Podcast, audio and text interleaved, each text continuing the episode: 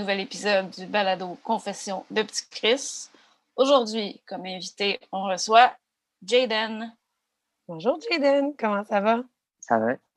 Euh, j'aurais aimé ça au début, que tu te présentes un peu, savoir euh, euh, t'es rendu aujourd'hui, t'as quel âge?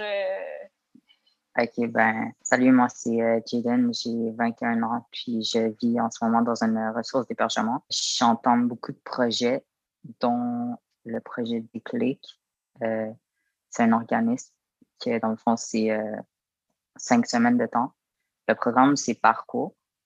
Puis, dans le fond, tu dois faire trois projets. Puis, le thème, c'est donné au suivant. Puis, euh, c'est beaucoup de projets comme ça qui, qui m'interpellent, c'est pour changer les choses et tout. Euh, j'ai déjà fait un projet qui s'appelle 310 euh, avec, ben, dans le fond, c'était sur YouTube. On a fait une vidéo 360 sur les centres jeunesse et tout. Puis, ça, c'était vraiment un souci. Cool, nice.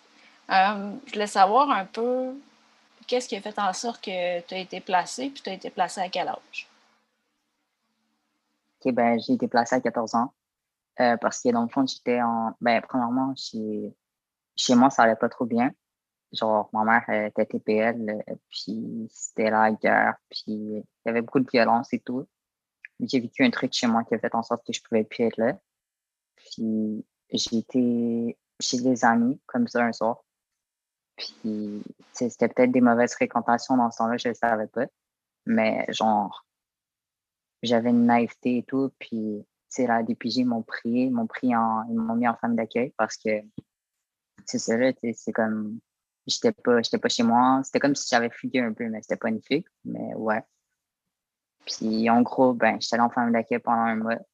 Ça n'a pas trop, trop marché parce que pour moi, avoir une nouvelle famille, ça marchait pas. Parce que déjà, j'avais une moins bonne famille chez moi, puis je n'étais pas d'en avoir une autre.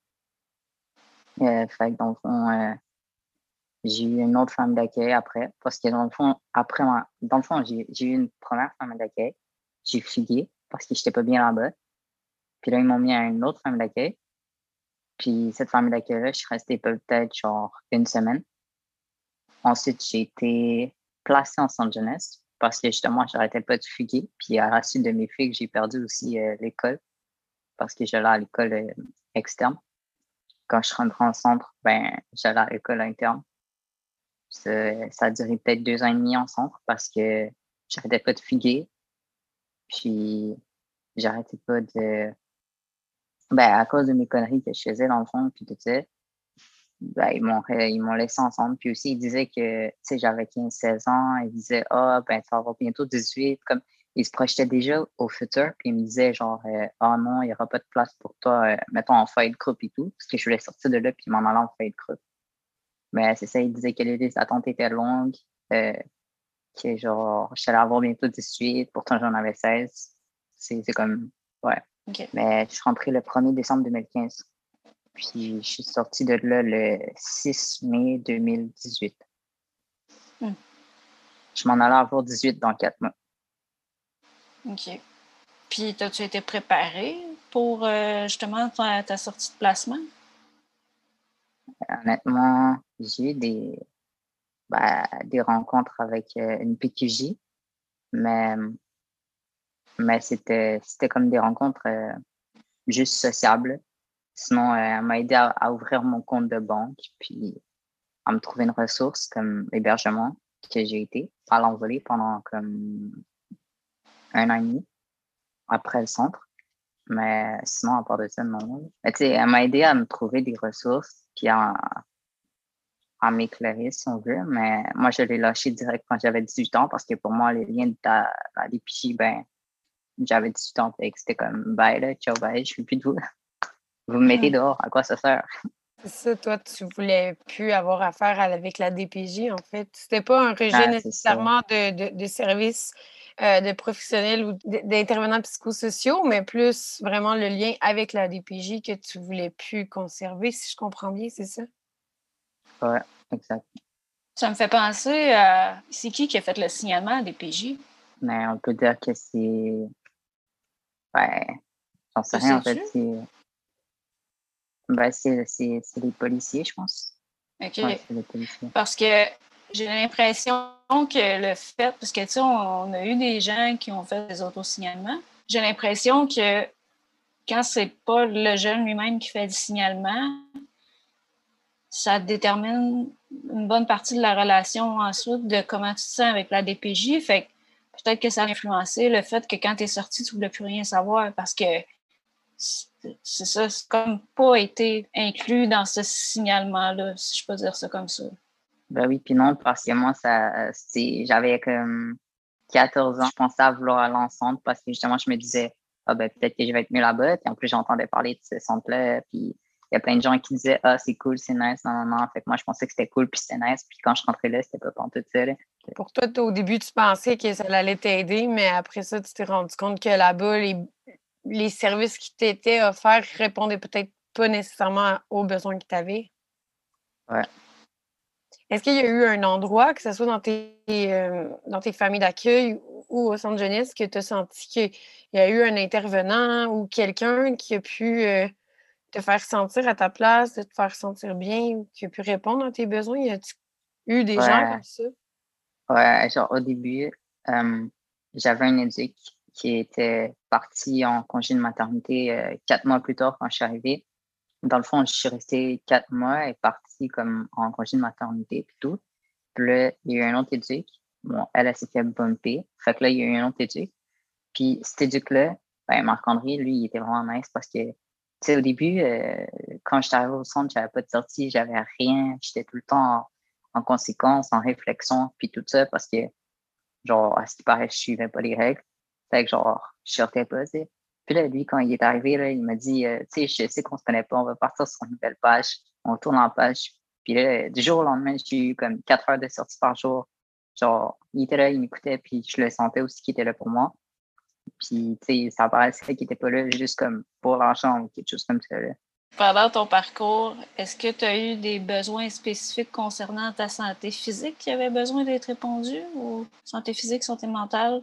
Ben, je vais te donner un exemple. Moi, je suis née, euh, j'avais pas d'œsophage, puis j'avais des suivis à l'hôpital Sainte-Justine pour ma médication, puis pour d'autres traitements. Puis la DPJ, dans le fond, était capable de faire mes livres. Fait que j'ai été capable d'avoir mes services mais je connais d'autres personnes qui n'ont pas eu droit à ça.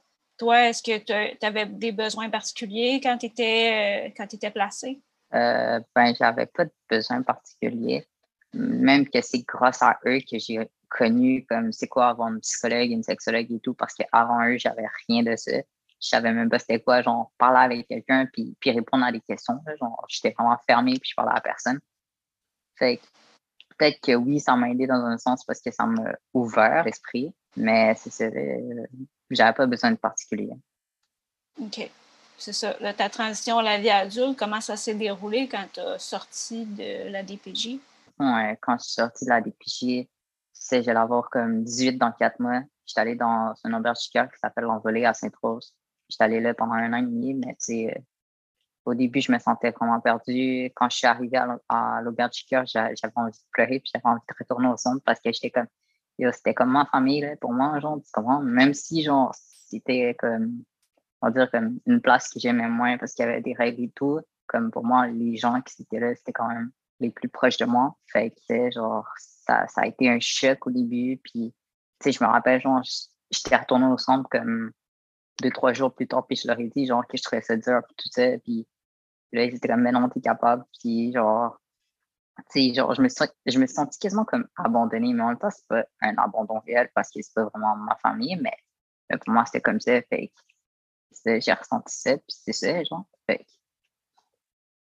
J'ai eu comme un mode robot pendant deux, trois jours, là, genre, je ressentais comme que dalle après parce que, genre, j'étais comme, ben, OK, vous me laissez tomber, fait que il faut que je m'arrange pour comme m'adapter à une nouvelle place nouvelles personnes, des nouveaux euh, éducateurs, ben, des intervenants.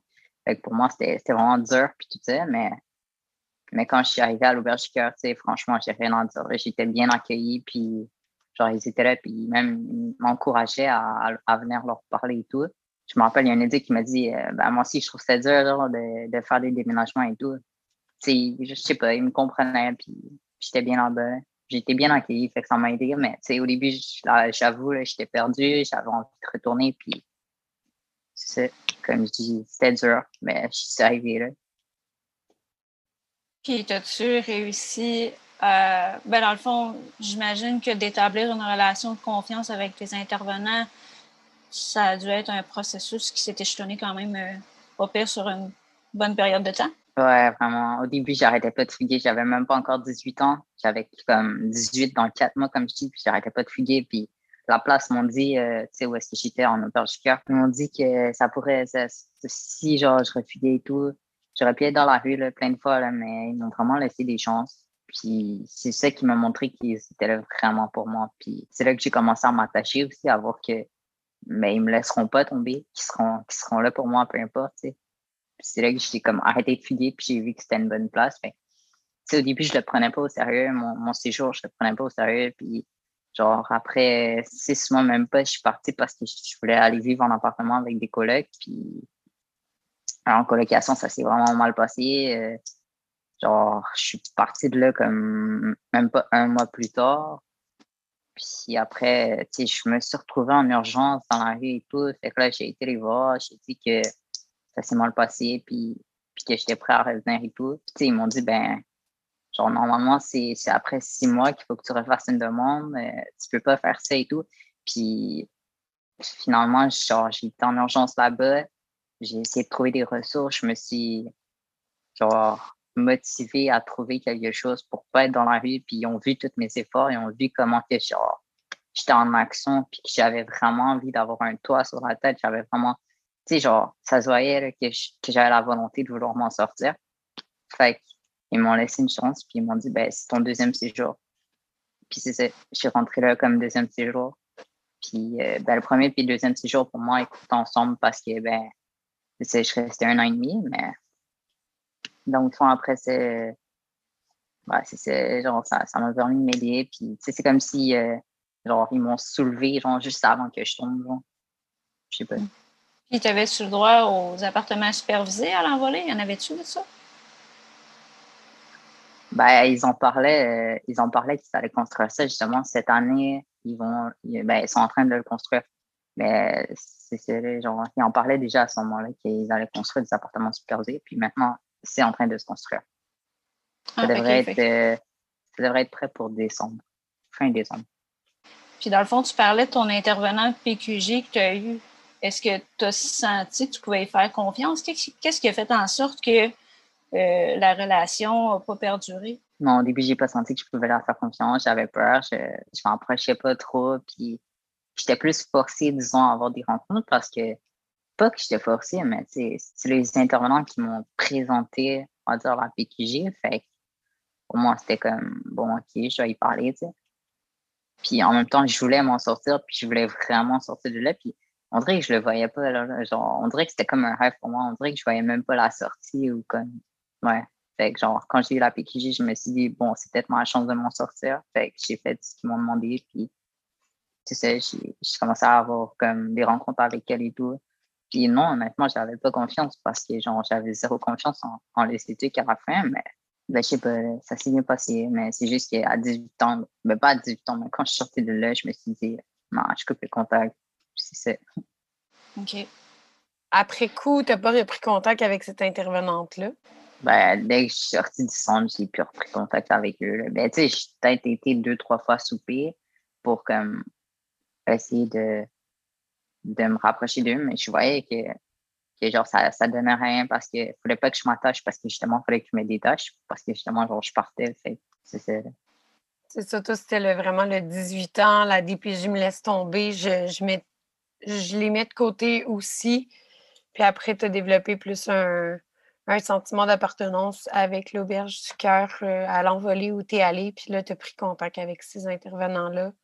Puis avec le temps, tu as pu construire un lien de confiance avec eux, puis ils t'ont redonné une deuxième chance, si on peut dire ça comme ça aussi, quand tu les as euh, rappelés après ton expérience de colocation. Ouais, c'est ça. Je me suis trouvé d'autres peurs. Puis ça m'a aidé là, de, de, voir qu'il y avait des gens autour de moi qui n'allaient pas me laisser tomber. Là qui n'allaient pas gentil. Ils m'ont dit, là, nous, on peut être là jusqu'à tes 100 ans, si tu veux. Là. ça m'a rassuré. Puis, c'est pas peur de m'attacher avec eux parce que justement, je savais qu'ils pouvaient être là pour moi. Puis, par rapport à tes projets, que tu comment, comment tu as découvert ces projets-là? Comment tu t'es intégré à ces projets-là que tu mentionnais tantôt? Ben, les projets euh, comme le 310, c'est euh, ben, Émilie La Liberté qui est venue au centre jeunesse comme qui a fait en sorte que comme ben, son projet se réalise. Genre, dans le fond, euh, genre moi quand j'étais à l'unité, il y a la patronne genre, de l'unité qui, qui, est venue me dire genre Ah, il y a un projet, non, non, non, est-ce que ça et tout. Moi, ben, moi j'étais ouvert, puis je l'ai fait. Puis c'est après, on est parti de rien. Vraiment, comme on était genre 4, 5, peut-être 6, puis on était là, puis on parlait genre de ce qu'on aimait, ce qu'on n'aimait pas, puis je sais pas, c'est parti de rien pour tout à un gros projet de Vito 360 sur comment tu te sens quand tu es là-bas, puis, puis de voir comme, que les gens à l'extérieur pensent différemment, parce qu'il y en a qui pensent que parce que tu es en centre jeunesse, tu es délinquant ou whatever, puis finalement, ben, c'est pas ça la réalité, il y en a qui, qui, sont placés parce que leurs parents peuvent juste pas s'occuper d'eux, puis tout, fait que c'est on vrai juste changer un peu les choses. Puis c'est ça. Ça t'a permis aussi de vivre une belle expérience, je pense, puisque moi, j'étais là, en fait, au lancement euh, de 310 qui a été sélectionné pour euh, le RIDM, donc les Rencontres internationales du documentaire de Montréal. Puis tu étais là, en fait, pour présenter le film avec Émilie, La Liberté, et avec aussi Mélina Desrosiers, qui était aussi derrière le projet. Donc, euh, euh, veux-tu nous parler aussi de cette rencontre-là au RDM? Comment tu as vécu ça, de, de pouvoir aussi en parler avec d'autres gens qui étaient peut-être moins touchés par cette réalité-là aussi?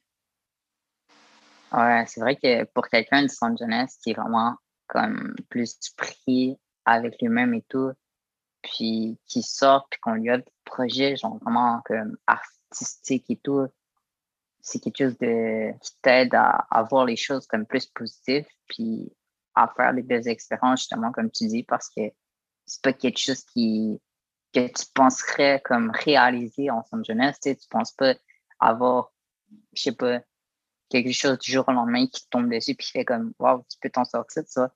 Tu penses pas à ça, tu penses même pas à quand tu vas sortir, genre. Fait je pense que ça, ça m'a aidé, genre, de voir que ben, il y avait du monde qui était là, qui pensait à nous, genre, qui pensait à comment on se sent à l'intérieur. Je sais, c'était beau, Moi, ce que ça me fait penser, de manière que tu en parles, c'est un peu comme si, quand tu es en centre jeunesse, c'est comme un cheval qui avance avec des œillères parce que tu n'as pas le choix, tu es comme un peu en mode survie. Puis de rencontrer ces personnes-là avec un projet artistique, c'est comme si, ouf, là, les œillères s'enlèvent, puis tu es capable de voir, OK, OK, le monde qui est en arrière, la, qui, qui est dehors, ben c'est plein de possibilités, puis ça fait refléter aussi une autre image peut-être de toi. Ouais, c'est à ce moment-là que tu. Ouais, ben ouais. C'est à ce moment-là que tu reprends espoir en toi, puis tu dis OK, cool. Au moins, je suis pas tout seul. Tu sais, on me tient la main pareil, même si genre, je suis enfermé 24 sur 24 dans ma chambre il y a quand même des gens qui, pensent à toi puis qui pensent que, que tu vaux mieux que ça. Puis c'est à la fin, tu commences à y croire. Je voulais savoir aussi comment ça a été, euh, parce que tu mentionnais aller à l'école euh, à l'interne quand tu étais en centre jeunesse. Est-ce que quand tu es sorti, tu as poursuivi les, études? Est-ce que tu as poursuivi au secondaire? Est-ce que ça a pris du temps avant que tu aies un secondaire 5 ou même peut-être que tu étais encore en démarche? Ouais, honnêtement, la scolarité, c'était peut-être pas la meilleure des choses d'aller à l'école là-bas pour le niveau de scolarité. Mais par contre, ça m'a aidé dans autre chose parce que j'ai fait des stages en cuisine pendant deux ans. Parce que justement, j'étais comme à l'école interne, puis j'avais que ça à faire comme des stages et tout. j'allais tout le temps en stage pendant deux ans et demi, puis euh, ça m'a donné un diplôme en cuisine. Fait de ça, c'est sûr que je suis fier. Cool. Est-ce que tu as été capable d'obtenir un emploi avec le diplôme? Euh, ouais, ça, c'est une autre affaire. C'est sûr que j'étais moins, ben, moins stable dans le niveau de travail parce que genre, je savais pas c'était comment la stabilité. Là.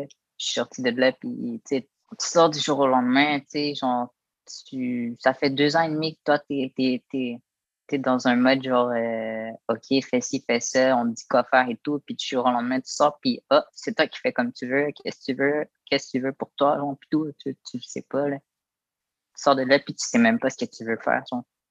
Puis là, tu parlais tantôt que tu étais dans un programme avec des clics, c'est ça? Ouais, c'est un projet qui est, dans le fond, un projet que nous, on décide. Puis le thème, c'est donner au suivant. C'est vraiment un projet des clés qui offrent aussi des services, je pense que c'est ça pour euh, l'école, mais toi, c'est différent. C'est vraiment un projet plus social de ce que je comprends. Tu développes trois projets. Oui, Déclic, c'est un organisme qui aide les gens à se réaccrocher pour l'école. Parce que c'est sûr que, mettons, ils ont abandonné, ben pas abandonné, mais comme ils ont des difficultés et tout. Mais, mais dans le fond, Déclic offre un programme qui s'appelle Parcours. Puis Parcours, c'est cinq semaines. Puis dans ces cinq semaines-là, tu as trois projets à faire. Puis c'est toi qui choisis lesquels que tu veux. Puis c'est ça. Mais tu as un thème à suivre. Voudrais-tu nous donner des exemples un peu de, de ces projets-là que toi, tu as choisis? Euh, ouais, ben dans le fond, on a fait trois projets. Un projet qui est euh, de faire des boîtes à lunch pour les femmes du Chaînon. le Chaînon, c'est euh, un organisme aussi pour euh, les femmes qui vivent des situations compliquées, puis qui sont on dire, avec un faible revenu. Fait que dans le fond, nous, on a fait des boîtes à lunch pour eux. On les a concoctées, tout ça, on a cuisiné pour eux. Puis euh, après, on a fait un livre de recettes aussi qu'on a transmis à l'organisme. Puis un autre projet qui a été de livrer de la nourriture au centre Paul Roulant pour les personnes âgées. Oh, c'est des super beaux projets, c'est ça, très impliqué socialement aussi, de, comme tu disais, le donner au suivant.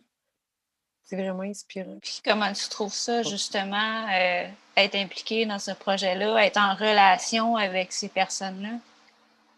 Moi, je trouve ça gratifiant. Puis en plus, euh, tu vois que tu vois que ça existe des belles choses, puis tout ça. Souvent, euh, je sais pas, genre, tu penses que le bénévolat, ben, ah, c'est plate parce que, ben, je sais pas, tu, tu reçois, on va dire, moins, pas d'argent.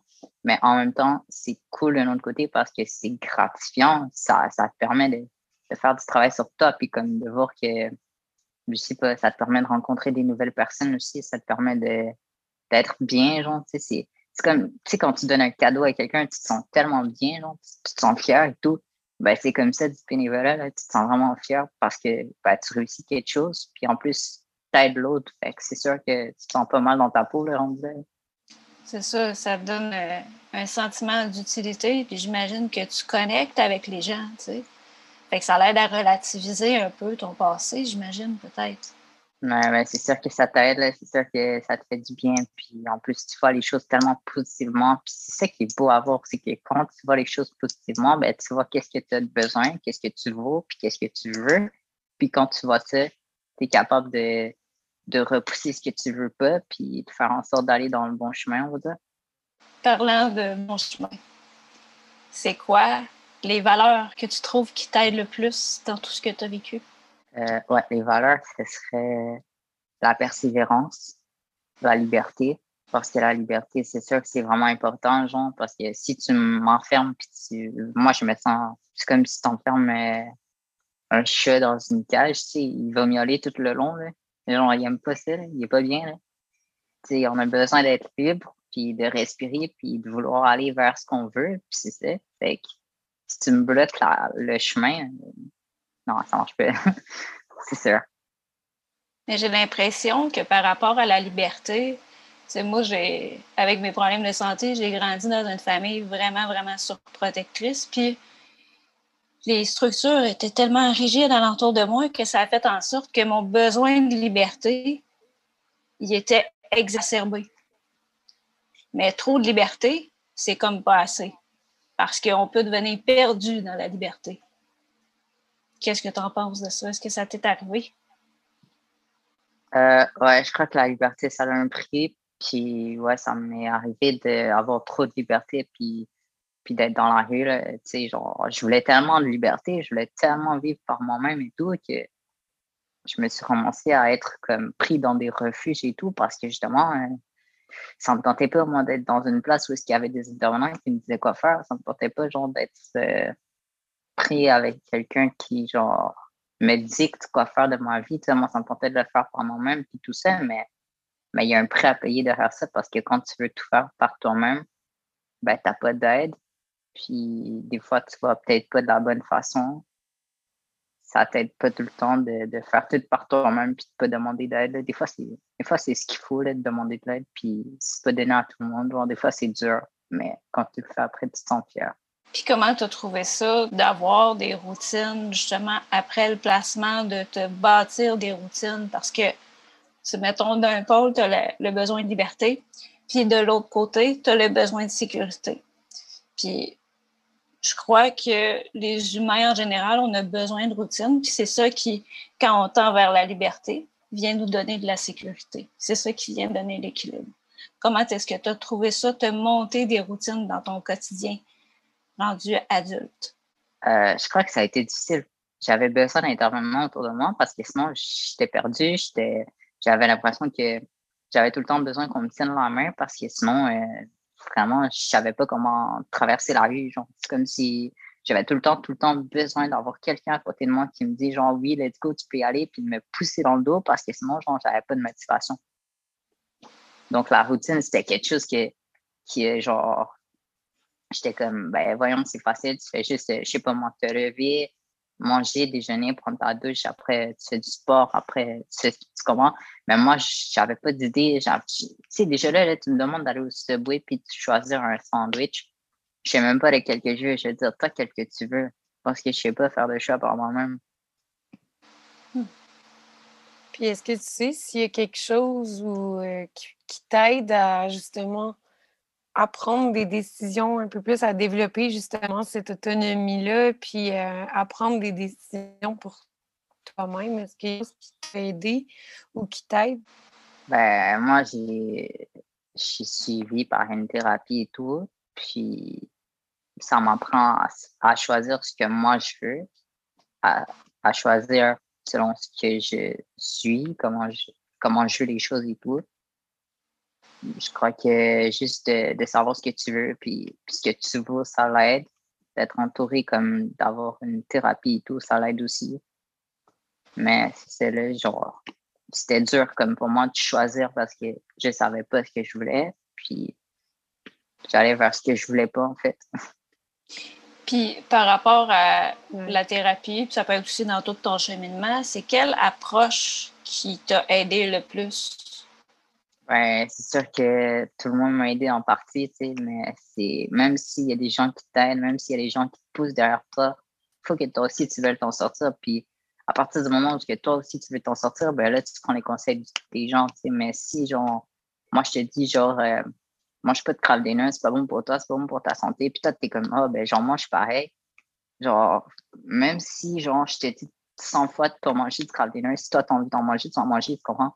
Il faut que toi, tu décides à un moment donné que t'en veux plus, genre, par toi-même. Puis là, ça marche parce que quand tu fais quelque chose par toi-même, ben, ça marche. Puis pour ça, il faut vraiment que tu saches qu'est-ce que tu veux, qu'est-ce que tu veux. Puis c'est là que ça va être, genre quand les gens mettaient des règles, mettons dans ton quotidien, comme ce que tu viens de nommer par rapport au crowd est-ce qu'ils prenaient la peine de t'expliquer les raisons en arrière des règles ou ils te les imposaient it, that's Ben, tu sais, souvent on me disait, tu sais, moi été dans une relation toxique pendant trois ans, puis souvent on me disait, ah, sors-toi de là, c'est pas bon, genre, euh, quitte la personne, tu te fais du mal. Puis tu sais, moi j'écoutais la personne, puis j'étais comme, ouais, mais tu sais pas comment, tu sais pas, tu sais, je veux dire, c'est facile de dire à quelqu'un, sors-toi de là et tout. Mais que tu es à sa place? Est-ce que tu es genre, tu sais, est-ce que tu vis ce que la personne vit? Peut-être que cette personne-là reste parce que, je sais pas moi, la personne a espoir autre chose ou la personne se fait manipuler ou se fait contrôler parce que justement, elle sait pas ce qu'elle veut. Fait elle, subit des choix que, genre, elle n'a pas envie de faire. Genre, tu sais pas. Sais, tu dis, sors-toi de cette relation toxique. Oui, c'est facile à dire, tu fais, fais ci, fais ça. Mais après, genre, qu'est-ce que l'autre veut? demander à l'autre qu'est-ce qu'il veut, je sais pas. Fait que dans le fond, les gens, il y avait de la misère à essayer de comprendre tes raisonnements à toi. Ben ouais, mais non, mais en gros, je les comprends de comme, de comme vouloir le meilleur pour moi. Mais moi, je me dis que si toi, tu fais pas tes expériences, puis que tu n'apprends pas par toi-même, genre, tu vas peut-être genre recommencer ces patterns-là une autre fois parce que pour l'instant, oui, tu vas écouter leur chemin, tu vas écouter ce qu'ils vont me dire, mais si toi, on va dire euh, que, je sais pas, genre, tu as envie d'aller euh, vers le chemin euh, le plus compliqué au monde parce que tu as envie de découvrir c'est quoi, genre, que ça fait, comment tu te sens et tout, mais tu vas y aller parce que c'est ce que tu veux. Tandis que même si eux disent genre, ah non, vas-y pas, genre, tu vas te faire mal et tout, c'est vraiment ce que toi tu veux qui, va faire en sorte que tu vas aller vers là. Il y a souvent une approche en, relation d'aide La première étape, c'est de permettre à la personne de s'exprimer. La deuxième, c'est de permettre à la personne de comprendre sa vie. Puis la troisième étape, c'est de permettre à la personne de trouver des solutions qui font du sens pour elle. Puis des fois, ben, les intervenants, ils ont tendance à trouver des solutions pour nous. Une position de sauveur, puis je pense que c'est l'approche à avoir non plus pour euh, aider les gens, tu sais. C'est intéressant ce que tu dis parce que justement, je pense que ce que tu avais besoin, c'était qu'on t'écoute puis qu'on essaie de comprendre ce que tu vivais pour peut-être t'aider à, réfléchir, pour trouver des solutions qui, conviennent plus à tes besoins, dans le fond, je pense. Qu'est-ce que tu en penses? Ouais, vraiment, ça fait. Ben oui, c'est sûr. Puis en plus, moi, je suis quelqu'un qui a besoin de, de, faire les choses par, par soi-même, genre, pour comprendre, genre. Puis souvent, je suis quelqu'un qui va aller jusqu'au bout du mur pour, genre, quasiment voir que, ouais, je me suis pété la tête dans le mur, tu vois. Comme, je vais pas attendre que les gens me disent, oh, tu vas te péter la, tête dans le mur, comme, va pas parler. Non, je vais le faire par moi-même parce que j'ai tête dure, puis je le sais. Mais, genre, en même temps, ça l'apprend tellement plus de cette façon-là, je trouve. Mais, tu sais, ça dépend t'es pas obligé de passer par un paquet de bordel genre autour de toi, puis de la boue et tout, pour comme t'en sortir. Mais en même temps, si genre c'est comme ça que toi t'apprends le plus, puis que, que ça te réveille, puis tout ça, puis je sais pas, mais vas-y, tu comprends? Oui. Après, on peut pas toutes faire les erreurs. Comme on dit, on, on est mieux d'apprendre aussi des erreurs des autres parce qu'on peut pas faire toutes les erreurs. Mais tu as raison, il faut aussi, nous, vivre des expériences, vivre des choses qui, qui nous déstabilisent pour pour avancer encore plus loin. je pense que c'est important, oui, ce que tu nommes. Mais ça, j'ai l'impression que autant les intervenants sociaux que les parents, des fois, ils sont tellement envahis par leur anxiété de on veut pas qu'il t'arrive ça, que sans s'en rendre compte, avec leur comportement, puis avec leurs exigences, puis leurs attentes, ils nous rendent fous. Puis on est encore plus enclin à aller se péter la face dans le mur.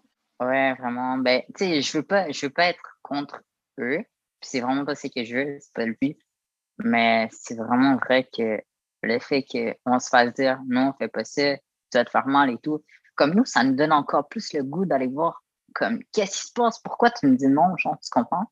De dépasser les limites, tu sais, genre de voir où est-ce que tu peux aller, genre, qu'est-ce que ça va te faire, tu commences à amener un paquet de questionnements que tu as envie d'aller trouver des réponses. Puis d'un autre côté aussi, de leur côté, j'imagine, si on regarde le point de vue des intervenants qui en ont vu des jeunes se planter, il y a une partie de leur raisonnement qui doivent être valides, mais en même temps, leur manière, leur approche d'essayer d'amener ça provoque de la tension.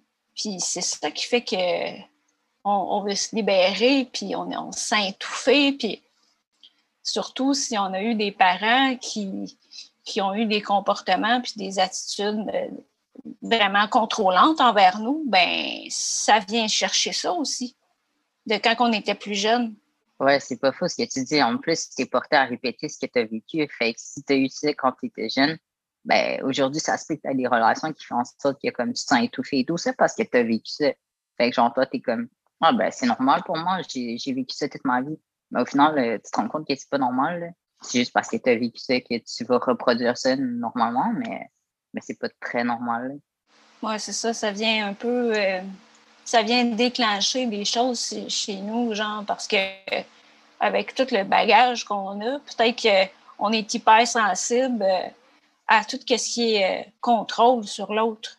Même si c'est du petit contrôle, ils veulent juste micro-contrôler, ben, ça vient déclencher des, des attitudes puis des, comportements peut-être avec ça. Oui, c'est vrai, mais souvent, tu sais, ça, mettons, si on dit ça, mettons, à des intervenants et tout, comme, ils vont être là pour toi, ils vont t'écouter et tout, puis vraiment, genre, si dans la merde, ils vont être là pour toi. Mais si tu dis quelque chose, comme, c'est plus eux, genre, qui, comme, pas qui ont raison, mais t'es moins écouté par tes jeunes. Genre, ton message, il passe moins bien que quand tu as de l'expérience, puis que t'es plus âgé, genre. Mais ça dépend. Tu parlais tantôt du projet 310, euh, justement avec Émilie La Liberté, puis qu'elle vous a permis de discuter sur des, choses que vous viviez. Est-ce que tu trouves qu'elle, elle avait une approche qui était différente, qui facilitait les échanges ou, euh, tu sais, quand on parle d'approche, est-ce que tu voudrais nous faire peut-être une différence entre peut-être les approches que tu pouvais vivre dans des activités plus créatives pour te permettre de t'exprimer versus des approches, euh, justement, qu'on discutait avec les intervenants euh, plus psychosociaux? Ouais, ben ouais, c'est sûr que son approche était plus créatif et tout. Puis moi, la créativité, c'est quelque chose qui m'interpelle beaucoup. Puis c'est quelque chose que je suis capable d'aller loin là-dedans. sais, Je fais beaucoup de textes et tout. Puis même que ça m'a aidé à m'en sortir pas mal de fois parce que souvent quand t'en as trop dans la tête, ben tu l'écris sur papier puis ça fait du bien, ça te libère. Puis tu peux aller comme sais, je veux dire, ton, ton, chemin est plus clair et tout, quand genre, t'as rien dans la tête, puis tu t'es pas envahi par tout le négatif qui se passe autour de toi. Là. Fait que moi, je trouve que juste de rencontrer quelqu'un qui a réussi dans la créativité, ben, ça m'a montré que moi aussi, je peux réussir. Ça m'a montré plein de côtés comme vraiment positifs, comme tu sais. Puis ça que des fois, on a besoin puis qu'on n'a pas tout le temps autour de nous parce qu'on pense que ben, être dans le négatif, tu sais, c'est normal et tout, puis que ça nous aide. Maintenant, ça nous aide pas, ça nous nuit, genre. Puis, euh, parlant de créativité, mettons que je te donnerais une lampe magique avec un génie dedans qui pourrait exaucer trois souhaits. Il peut tout faire. Tu fais quoi? Ben, moi, je dirais ça que je reviens dans le passé pour changer des choses ou ça que j'enlève la douleur à tous les, les gens qui ont, qui ont mal et qui veulent s'en sortir pour justement avoir un meilleur chemin et tout. Moi, je dirais, je dirais, j'enlève la douleur des gens. Puis je les, pas je les sauve, là, mais je, genre, je leur donne un pouvoir qu'ils ont plus mal pour toujours. Genre. Mais en même temps, tu as besoin de la douleur pour comprendre certaines choses. Je sais pas. Oui, mais c'est ça. C'est un peu ça que je m'en allais dire. Tu sais, moi, j'ai la douleur, je connais ça au bout avec la maladie. Mais pour moi, ça a tout le temps été un grand professeur, là, à respecter mes limites, les limites des autres, essayer de voir qu'est-ce que je peux vraiment contrôler, qu'est-ce que je peux pas contrôler. En même temps, la douleur, ça peut être un super de bon professeur. Fait que je sais pas si le monde dans lequel on évoluerait, ça en irait vers le progrès ou vers la déchéance avec l'absence de douleur permanente. Moi, je le lis comme ce que Jaden propose, c'est peut-être, puis tu me diras si je me trompe, Jaden, mais j'ai l'impression que ce que tu dis, c'est d'aider les gens à apaiser leur souffrance ou peut-être les aider à se rétablir, en fait. C'est peut-être plus vers là qu'on s'en irait? Ouais, c'est ça. Genre, tu euh, ben ouais, justement, genre que si t'as de la douleur, ouais, ok, vivant, mais comme, tu sais, si c'est à tous les jours, puis qu'en plus t'es en dépression et tout ça, ben moi, je serais là, puis je t'aiderais à t'en sortir juste à, à te parler, là. Parce que des fois, c'est tout ce qu'on a besoin, tu sais, d'avoir quelqu'un qui nous parle, qui nous comprend. C'est pas qui nous dit genre, ah, fais ci, fais ça, habille-toi comme ça. Non, la bouteille est bleue, non, la bouteille est verte. Comme je m'en fous de ta couleur, je m'en fous de comment je m'habille et tout. Je m'en fous de comment. Tu sais, je m'en fous de ce que tu penses. Juste sors-le, ça va te faire du bien, puis je vais puis je vais t'écouter. Des gens qui sont disponibles, attentifs. Ça court pas les rues. Puis troisième souhait, pour le fun, t'en as un troisième? avoir du bonheur. Hmm. Ça, c'est. On tend tous vers ça. On essaie tous de se créer un petit bonheur quotidien. Il y a une chanson très populaire qui s'appelle Il est où le bonheur? Il est où? je vais vous, euh, vous, épargner mes talents de chanteuse. Oui, je te souhaite beaucoup de bonheur, Jaden. Puis finalement, pour conclure, est-ce que tu aurais un message à transmettre à ceux qui sont euh, dans la DPJ ou qui sortent de la DPJ en ce moment?